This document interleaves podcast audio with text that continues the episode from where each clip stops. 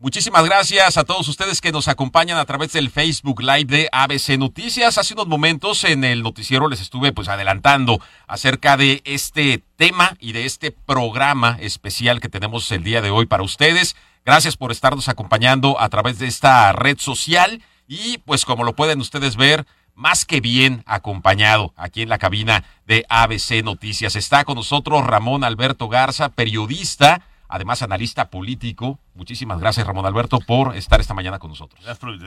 Muchísimas, muchísimas gracias. También un eh, colaborador y amigo de ABC Noticias, al igual que Ramón Alberto, que en algunas ocasiones previas ya hemos estado platicando con él para que nos ayude también a desmenuzar este tipo de temas. Aurelio Collado, periodista y politólogo también. Aurelio, bienvenido. Gracias, Julio. Ahora ya, de manera personal, ambos, que de verdad me da muchísimo gusto saludarlos, recibirlos y estar conectados con toda la gente que nos ve en ese momento.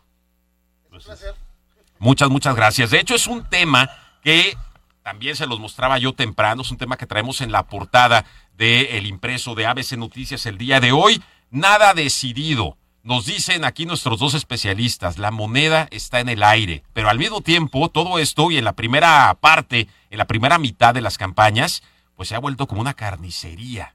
¿Qué podemos esperar? ¿Qué es lo que viene? En la segunda parte, la segunda mitad de estas campañas electorales. Bueno, de esto y más estaremos platicando a lo largo de los próximos minutos. Y la pregunta, eh, obligada, la pregunta para iniciar. Esta primera mitad, lo que hemos visto en esta primera parte de, de las campañas, ¿es lo esperado? ¿Es más? ¿Es menos? ¿Cómo lo podrían calificar? A ver, yo te diría que primero, Julio, para poder evaluar dónde estamos parados, hay que entender qué se está jugando en Nuevo León. Exacto. Primero, no es una elección cualquiera, aunque sea de gobernador. No es una elección cualquiera porque en la elección de Nuevo León se va a definir el futuro político de este país, es decir, el 2024. Y me explico, ¿Sí? para no entrar en, especulaciones. Eh, la apabullante entrada del gobierno de la Cuarta Transformación con Andrés Manuel López Obrador a la presidencia, con 33 millones de votos de respaldo, pues traía muchas esperanzas de un cambio, de ese juntos haremos historia, toda esta dinámica de esperanza de cerrar la brecha de desigualdad y demás. Y sin embargo, pues eh, entre que el presidente ya en funciones cambió su estilo personal de gobernar, entre que vino la pandemia y la pandemia colapsó los mercados energéticos, el mercado energético colapsó el asunto financiero, pues se desdibujó la 4T. Y de pronto la prioridad para el gobierno de la 4T y para el presidente López Obrador es uno y solo uno. ¿Cómo le hago para que no me pase lo que en su tiempo le pasó a Cedillo, a Fox, a Calderón y a Peña Nieto? ¿Qué fue lo que les pasó? Que en la elección del medio término perdieron el control del Congreso y los cierres de su sexenio fueron bastante atropellados, por no decirlo menos. Esa, es, esa elección intermedia, que es la que viene ahora para el 6 de, junio, en el caso de ellos fue lo que marcó, ¿no? La, o la, la, decisión, ¿no? el destino de sus administraciones. Entonces, dicho eso, eh, ¿qué tenemos hoy para el 6 de junio en el panorama global? Tenemos un país que está bastante morenizado, por así decirlo, por múltiples factores reales y subvencionados por todo este programa de cuestiones sociales que se dan. Bueno, bueno, en, Nuevo León, Aurelio, en Nuevo León, ante todo, están, están eh, mandando más o menos 1.2 millones de cheques mensuales.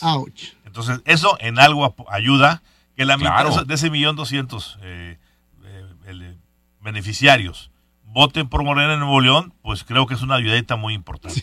Pero déjame no desviarme.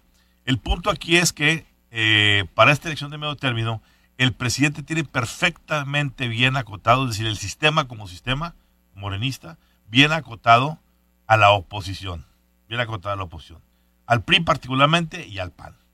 No hay más que ver quiénes son las listas de los personajes que están en la picota, desde Lozoya, Collado, este, nada que ver no, no, Aurelio.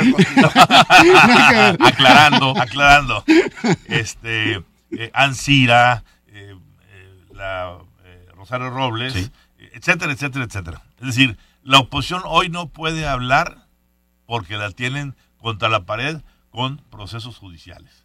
Sin embargo, hay una oposición que no está acotada y esa se llama movimiento ciudadano, pero con un peligro muy importante. ¿Por qué movimiento ciudadano significa hoy para Andrés Manuel López Obrador la principal preocupación? Primero, porque Dante Delgado y él fueron entrañablemente unidos políticamente. Segundo, porque MC tiene ya una gobernatura, que es la de Jalisco, importantísimo. Y segundo, porque si se logra que Nuevo León MC con Samuel García y Luis Donaldo Colosio asuman la gobernatura de la alcaldía de Monterrey, se va a crear un eje Nuevo León, Jalisco, Jalisco, Nuevo León, que por tamaño e importancia política y económica pueden empujar. Van a empujar un auténtico partido que podría ser el nuevo PAN. Y ese partido sí podría ser desafiante. ¿Pero por qué el nuevo PAN? Porque es a donde va toda la gente antisistémica, sea lo que sea que esté pasando en el sistema, sea Morena, sea PAN, sea PRI, siempre a toda acción hay una reacción igual de opuesta. Entonces, ¿a dónde se recarga? Hoy si tú dices, yo no voy con Morena. Por ejemplo, el, el mantra, y ahorita hablaremos para que pueda, dar su opinión Aurelio, el mantra político de Nuevo León en una clase, clase media hacia arriba es cualquiera que gobierne Nuevo León, menos Morena. Y ahí están instalados el grupo de los 10, una... Que es un discurso bien claro, ¿no? Muy claro, exactamente. Entonces, por eso el apoyo que estamos viendo hacia Samuel García, por eso la carnicería que mencioné yo en la entrevista que estamos viviendo, por eso la moneda está en el aire, porque el asunto aquí en Nuevo León no es Nuevo León.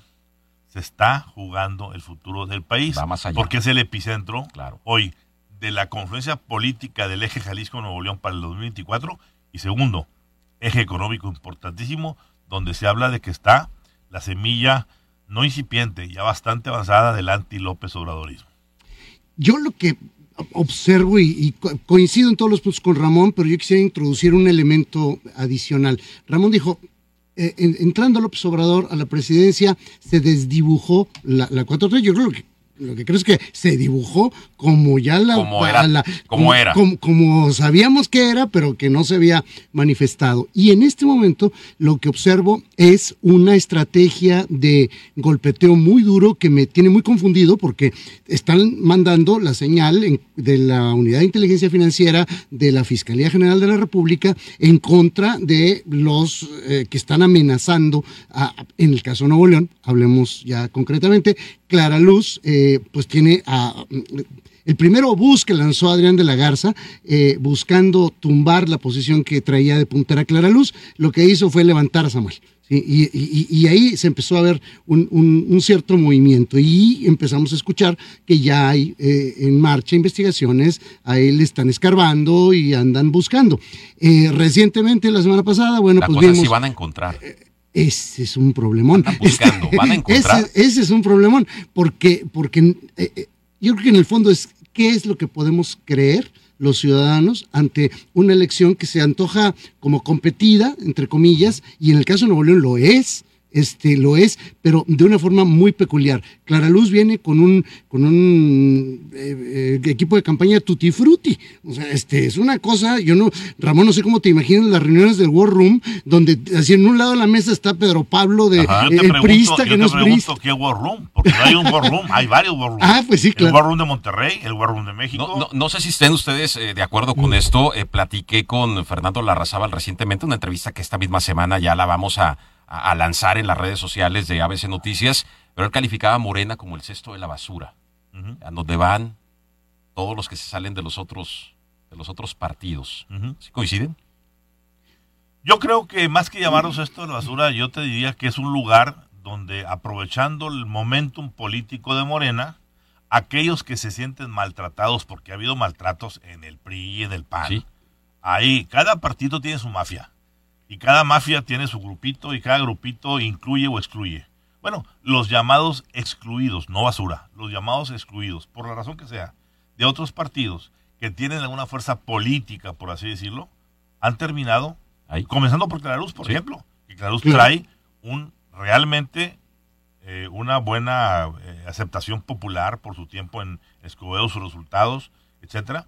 Pero hay que entender algo muy importante. A mí me preocupa más que la, la guerra entre partidos, la guerra intrapartidos. Porque ahorita mencionaba Aurelio el asunto eh, de qué pasó con, eh, con eh, en el asunto de Adrián, yo te diría, yo veo abiertamente una traición a Clara Luz desde adentro de Morena. Es decir, hay que entender que Morena no es una entidad, una, una- Homogénea, ¿no? Homogénea, no, no, no. Hay, es una, le pasó a Morena le pasó lo mismo, Julio, que, a, que al PRD. Se convirtió en un powwow de tribus. Ajá. Y cada quien Sí, claro. jala para su molino. Y vamos a, a no complicarla. Hay dos tribus muy claras. La tribu orto- eh, ortodoxa, que es la, la- la fundacional, la que viene acompañando a López Obrador todo el tiempo. La, digamos así, radical. La, la izquierda radical, la que no permite. Y la otra, el otro ala, que es la nueva, la técnica, la más técnica. Esos son los rudos. Estos son los técnicos. Ajá. Y en ese decir, bueno, el- los técnicos son pragmáticos. Dicen, ¿qué importa que pongamos a una Clara Luz que es expriista, tenga lo que tenga y venga con quien venga, si nos va a hacer ganar? Pero el fundacional dice, no, ¿por qué le vamos a entregar a unos priistas y a unos, a unos expriistas y expanistas y ex lo que fuera el partido en Nuevo León y en muchas partes del país? Si somos los, nosotros los que creamos todo este Exacto. movimiento y ellos mismos están propiciando Y eso se veía desde antes de que se nombrara como, como candidata. Una vez que se nombra ya, digo, empezó el golpeteo, Claro. o no asistían a alguna reunión, o no los dejaban entrar a los que estaban en contra. En fin, se veía ahí un, un, un choque Oye, muy, pero, muy pero claro. no, olvidemos que el, el PRI está en las circunstancias similares. Por eso Está digo, partido la- en dos. los problemas Y son el PAN, Exacto, exacto. y el PAN desmoronándose se también. Y dentro del movimiento ciudadano, Fíjate, también. claro. A ver, el divorcio que hubo, Por no supuesto. sé si esté vigente o no, entre Samuel y Luis Donaldo. Sí, claro. Ajá, ajá. Pero a ver, regresando un poquito al asunto de Clara. Clara cometió un error político de primaria, que es, al momento de hacerse el reparto de las candidaturas, sobre todo las plurinominales, que son las que todos se disputan porque están aseguradas, hombre, puso número uno a Felipe de Jesús Cantú. ¿Qué siente la familia morenista Claro. de que se le entregue a un azul reconvertido recientemente y que se instale a un Víctor Fuentes? A ver, es entendible en el proceso político para atraer votos de parte de Clara. Sin embargo, hay que darle su lugar a cada quien. Claro.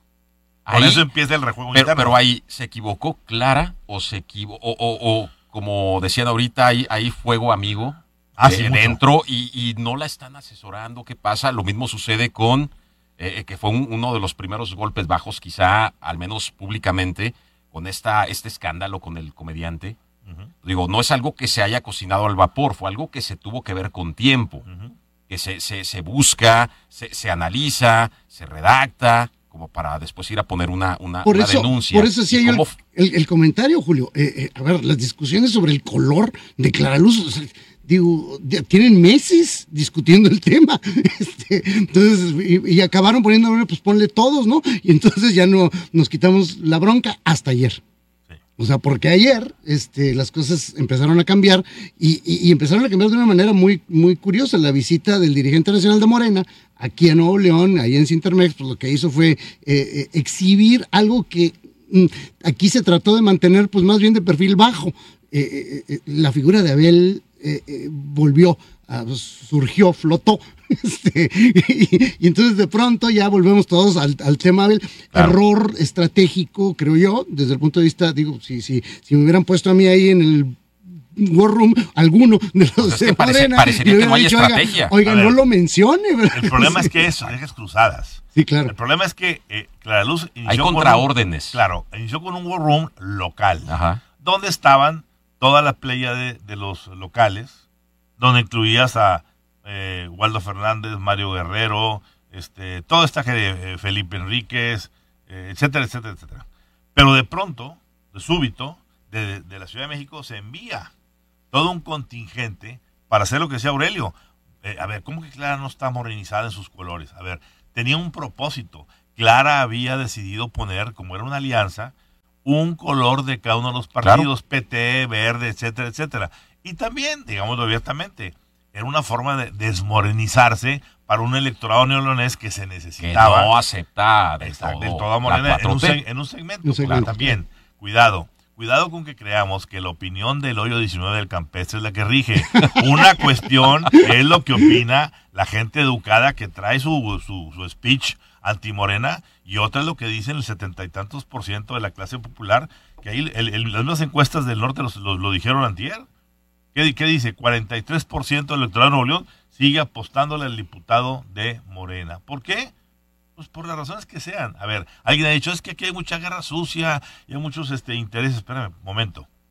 La política y las elecciones intrínsecamente traen la palabra suciedad atada. ¿Por qué? Porque en la guerra y en el amor todo, todo se, vale, y en la política, y ahorita, se diga. Claro, claro, claro, claro. Y, y, por supuesto los distractores, los, los enormes distractores. Claro. A, mí, a mí me, me, me, llamó la atención eh, hace unas horas la publicación de este video de una fiesta de 15 años de hace este, pues un buen tiempo, donde aparece este personaje, el, el June, eh, famoso, eh, y bueno, pues se liga a la, a la familia de, de, Samuel García, que es el, el, segundo de los obuses que envió eh, Adrián de la Garza.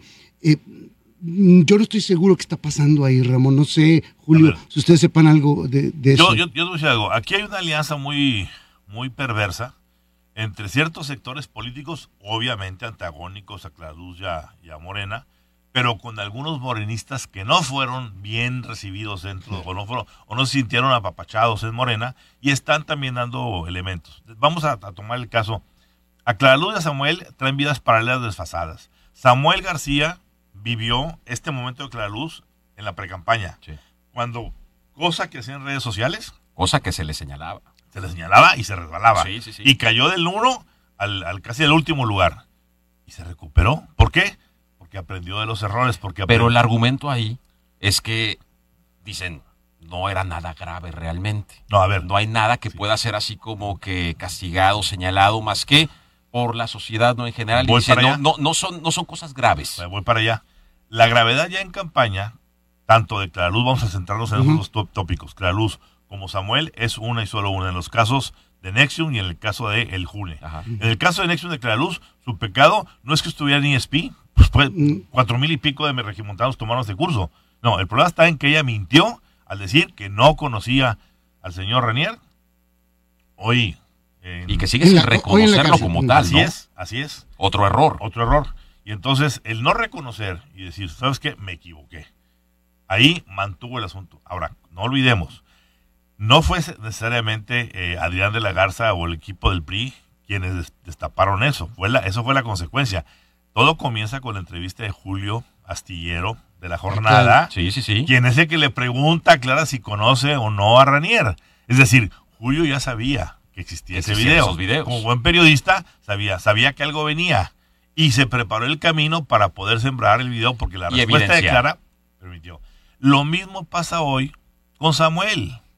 Samuel no le están cuestionando el que como niño vaya a una fiesta de 15 años, lo que sea. ¿Qué culpa tienen? Dice, sí, no, el problema no es ese. El problema está en que él dijo, primero, el señor es un pariente lejano, lejano. de mi padre. Señor, no, no, no es lejano, es primo hermano de su sí, papá, sí. su tío. Sí, su tío. Segundo, el señor tiene 30 años en la cárcel y, es, y desde que lo metieron en la cárcel yo tenía 3 años. Falso. Tú estabas a los 9, 10 años en bailando en el 15 años de, su, de tu primo. ¿Sí? Es decir, lo que se penaliza tanto a Claraluz Conexium como al señor Samuel García es el no enfrentar con la verdad los señalamientos que los van a tener Adrián y lo va a tener la Razal también. Vamos a ver, por eso es una carnicería. Exacto. Esto lamentablemente, para perjuicio del Estado y de los electores, no se está convirtiendo en una campaña, Julio, de, de propuestas. Es una campaña de ver quién avienta más lodo y quizá tengamos que elegir al otro. Exactamente. Quizá tengamos que elegir el 6 de junio el que tenga menos soquete. el, menos ay, peor, como ver, dice el, el, común de la gente. A ver, ya, ya, ya que estamos haciendo la paella, agregamos un elementito más.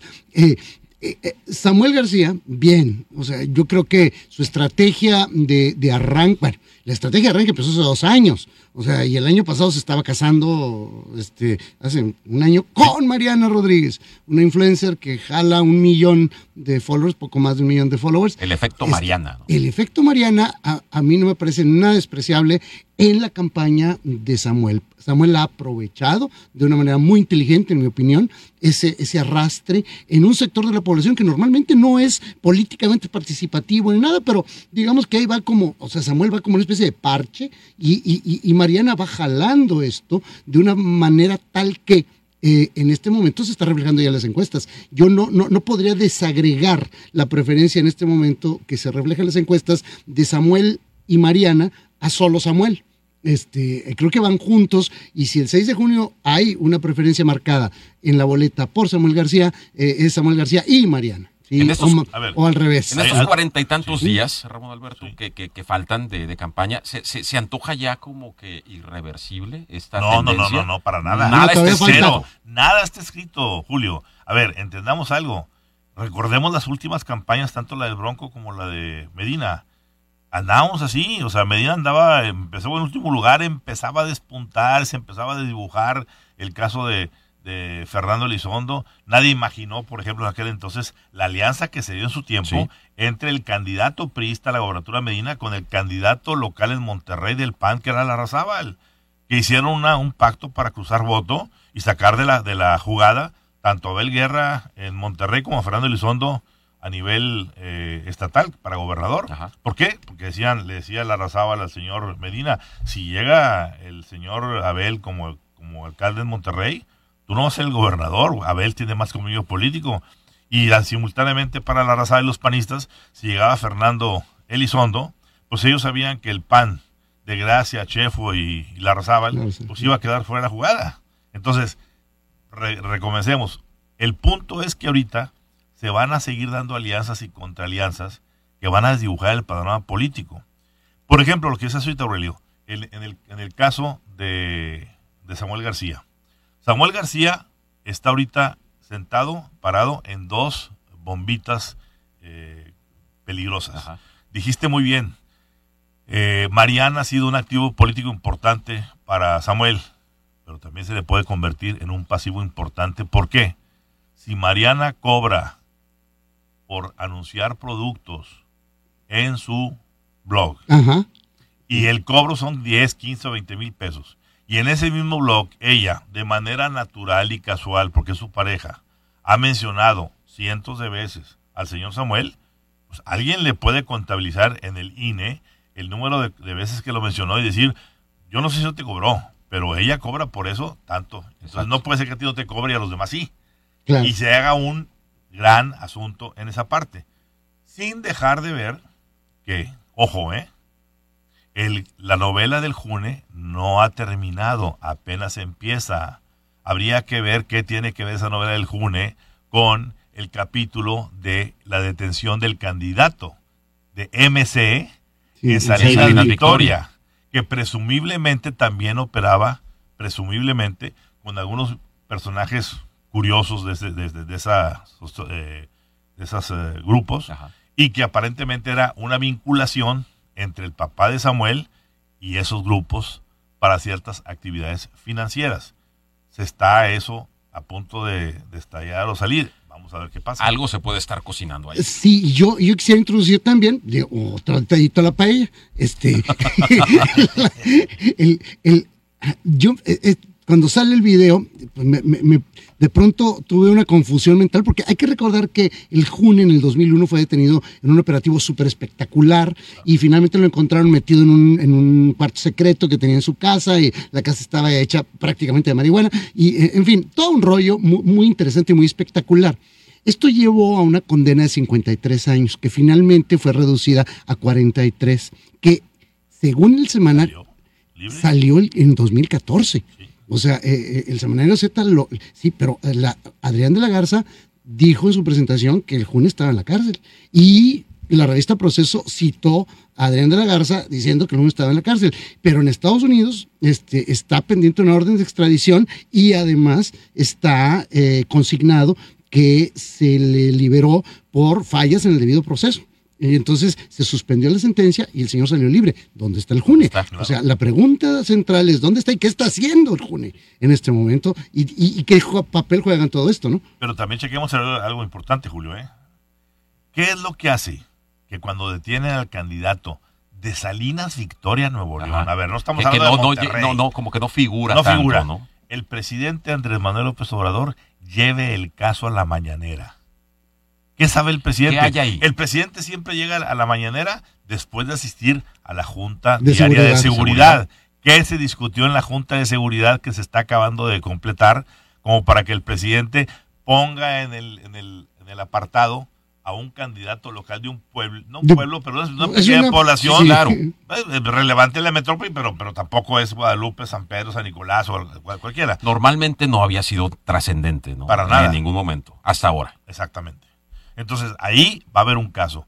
Igual que en el caso de, de- de Clara, con el asunto de Nexium. La pregunta que mucha gente eh, eh, es, primero, ¿quién y cómo se consiguió el famoso video de Clara con Keith Ranier? Porque a ese tienen acceso, ese video lo tenían dos personas, Clara y Keith Ranier. Claro. Ranier está guardado. ¿Quién consiguió en los archivos de Nexium ese video? Dos, ¿es el único video? ¿O hay otros videos? Clara hasta ahorita ha sido muy parca. Kit de- Ranier hace referencia en, en esa entrevista que es una de varias, de varios encuentros así más formales que, que tuvieron.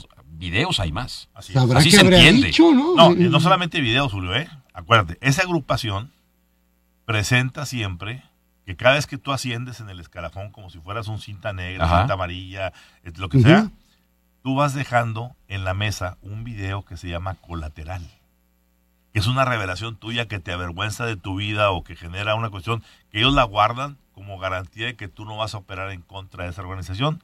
La pregunta es, ¿existen colaterales de, de De Clara?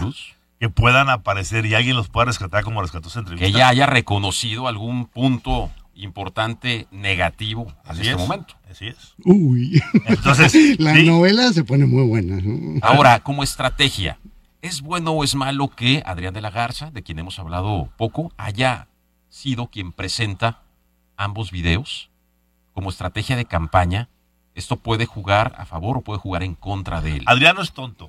Adrián, ¿qué está haciendo ahorita? Digo, lo haya pensado o le haya salido de chiripazo, como decimos, trae confrontado ahorita a dos candidatos y él aspira a que en el lodo enviado a esos dos, él salga airoso. Cuidado, porque el asunto de Medina no está muerto.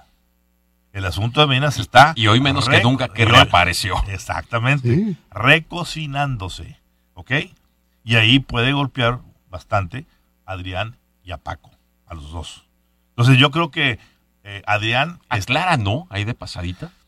no tan, no tan, no No tan tanto. fuerte. Es una cuestión más social que, que- que operativa. Ok. No, no, no pero clara para, para el gobierno de Medina. Sí fue su padrino de bodas, pero pues entendería que eh, en el momento que se dio, pues cualquiera que hubiera sido el gobernador hubiera sido Eh, Era más de compromiso que otra cosa. Exactamente. Claro, el recalentado, este, que menciona Ramón, pues el recalentado de Medina, se lo van a servir en algún momento de esta segunda mitad de las campañas. Y, y- y yo creo, eh, no sé si ustedes estén de acuerdo, pero eh, estas dos presentaciones de dos videos que llegan de forma ambas anónimas, o sea, qué, qué suerte tiene el señor. O sea, la verdad es que verdaderamente... Bueno, no, no, no, no olvides, no, lo, no lo minimices.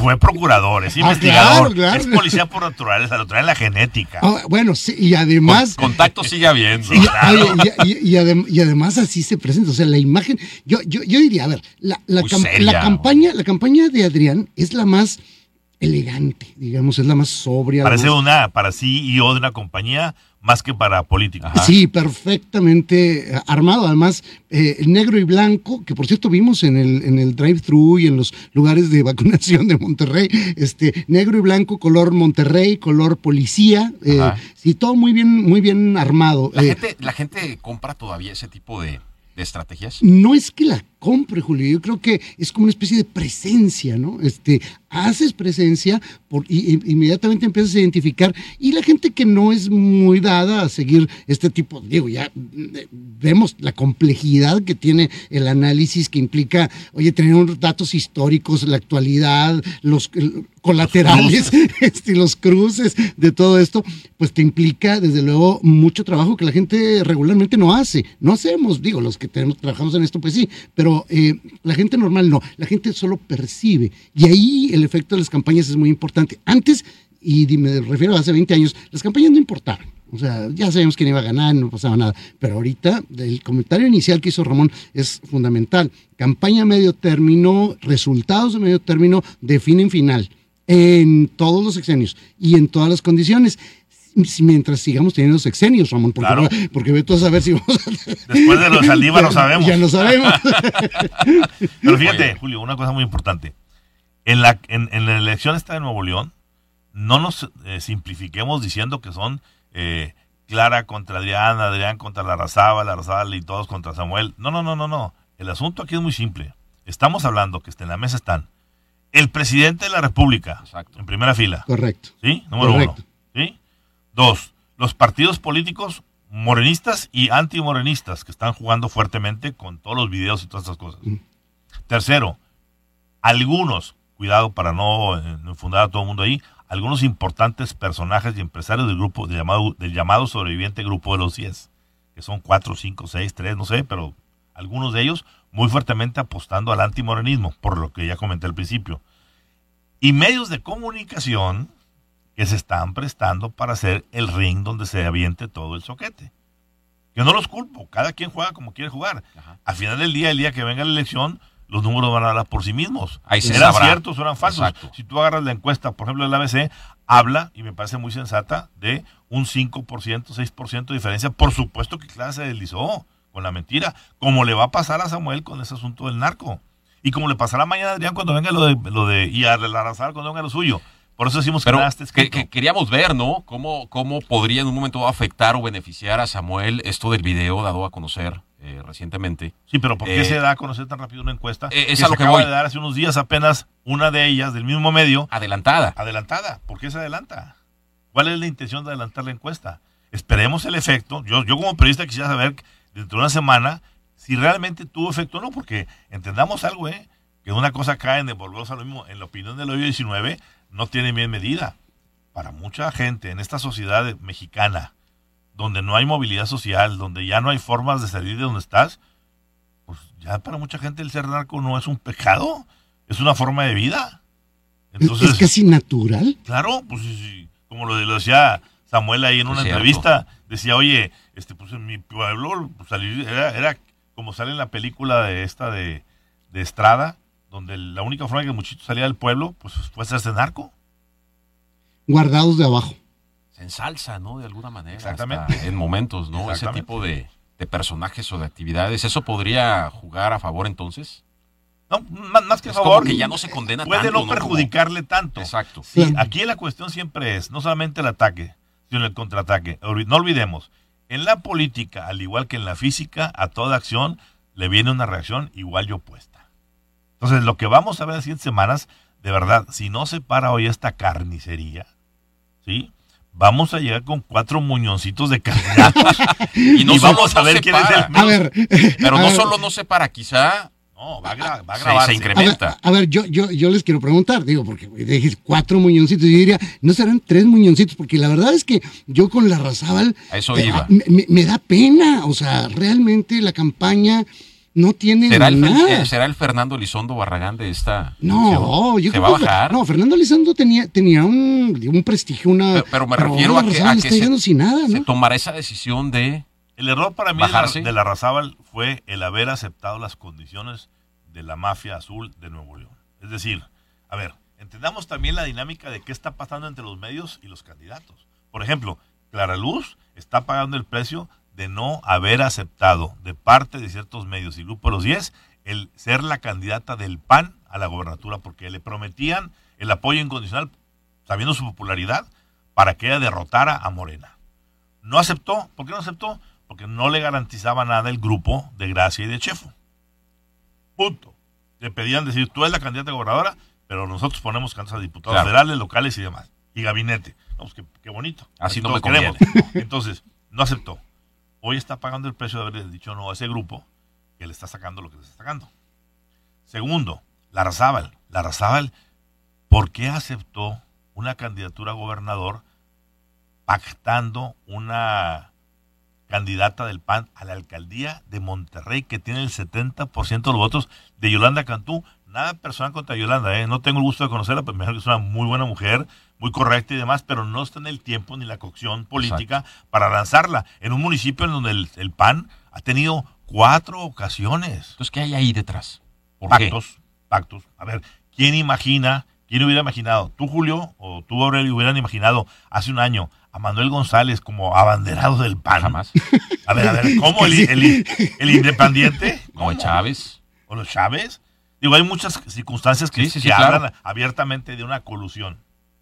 Bueno, pues parte del juego perverso de los grupos y contragrupos. Entonces, pongo a Yolanda para dejarte a más el camino libre. Así es.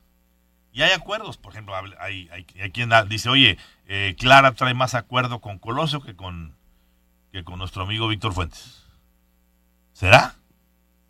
Oye, ¿el PAN trae más acuerdo con Paco Cienfuegos Ah, caray. que con la candidata panista de compromiso ¿Será?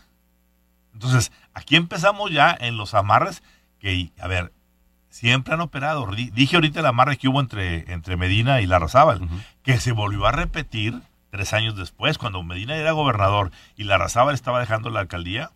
O sea, ¿Quién entró de, de candidata? Margarita, Margarita. ¿Quién iba a ser? ¿Quién, quién fue el candidato del PRI? Felipe Enríquez. El en ese momento compadre de Enrique Peña Nieto. Alguien le, volvió- le vendió oportunamente al señor Medina, decirle, oye, ¿te convendrá que el compadre de Peña Nieto venga a ser alcalde de Monterrey? ¿Te va a pasar lo que a Sócrates Rizo? Ahí te encargo, Sócrates, el alcalde más fuerte que el gobernador. Sí. ¿Ya?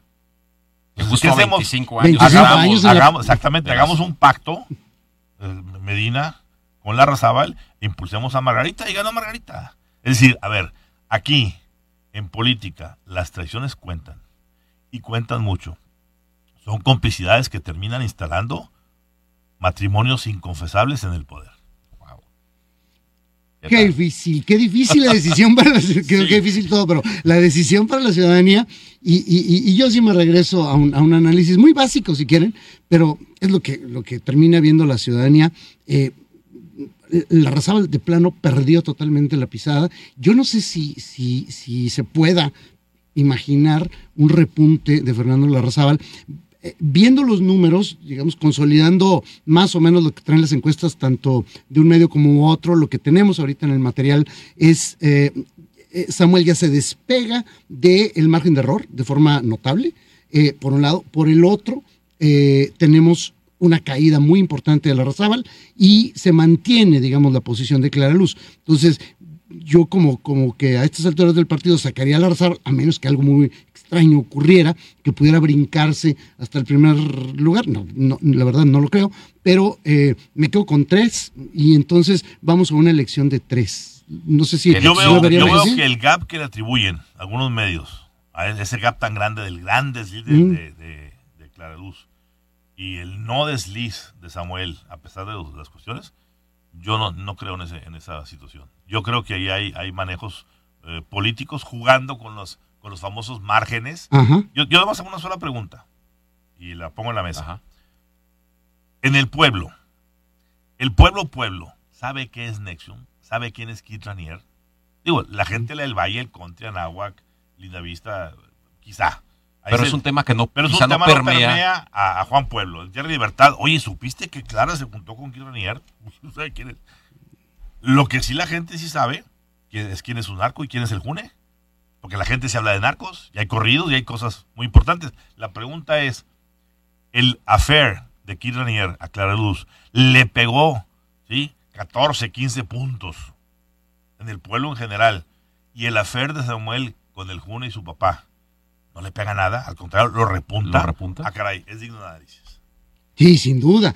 Sí, digo, coincido, eh, coincido y, y agregaría, la cuestión es cómo eh, van a navegar eh, los candidatos a partir de, de hoy, Ajá. o sea, este, a la segunda mitad de la campaña, eh, para poder llegar más o menos, eh, cada uno va, va a estar buscando obviamente subir, pero, pero, pero que no lo tumbe algo más. Y el papel de, yo le digo, la caballería, que ahí viene la caballería, de- se llama Santiago Nieto, la unidad de inteligencia financiera, y viene echando tiros, galopando, ¿no? Has tocado, aire, has tocado un tema muy importante, Aurelio Julio, ¿eh? y es el tema de hoy en Magenta, en mi, en mi video de Magenta, que se llama Fiscalía General de la República, ¿sí? El golpe final. El golpe final. A ver, todos estamos distraídos ahorita y correctamente en el asunto de Aurelio Saldívar. De Aurelio Saldívar, perdón, de Arturo Saldívar. y se agarró aquí. No, no, no, Ya una, ya un collado, ya. no, esto- no, no, ya, no, no. es mucho. De Arturo Saldívar. Estamos en la Suprema Corte, ¿verdad? Bueno, yo tengo informes y por eso publiqué hoy lo que publiqué, de que esta semana pasada hubo fuertes desencuentros entre la presidencia de la República y el fiscal general, porque el- la presidencia de la República está exigiendo que todos los procesos que están pendientes contra candidatos, particularmente opositores a el régimen, sean acelerados. Fra- Cabeza de vaca, el asunto acá de, de Medina, el asunto, o sea, hay media docena en todo el país de esos grandotes. Revivir esos. El fiscal habría dicho, yo no me voy a prestar ahorita por los próximos políticos Claro. a jugar lo que no tengo amarrado. Y aparentemente se está habiendo jaloneos que podrían en un momento dado, si las cosas no se alinean, hacer que el fiscal deje su cargo independiente y si está alguien A modo. Cuate, más simpatizante un cuate. Un cuate. del asunto.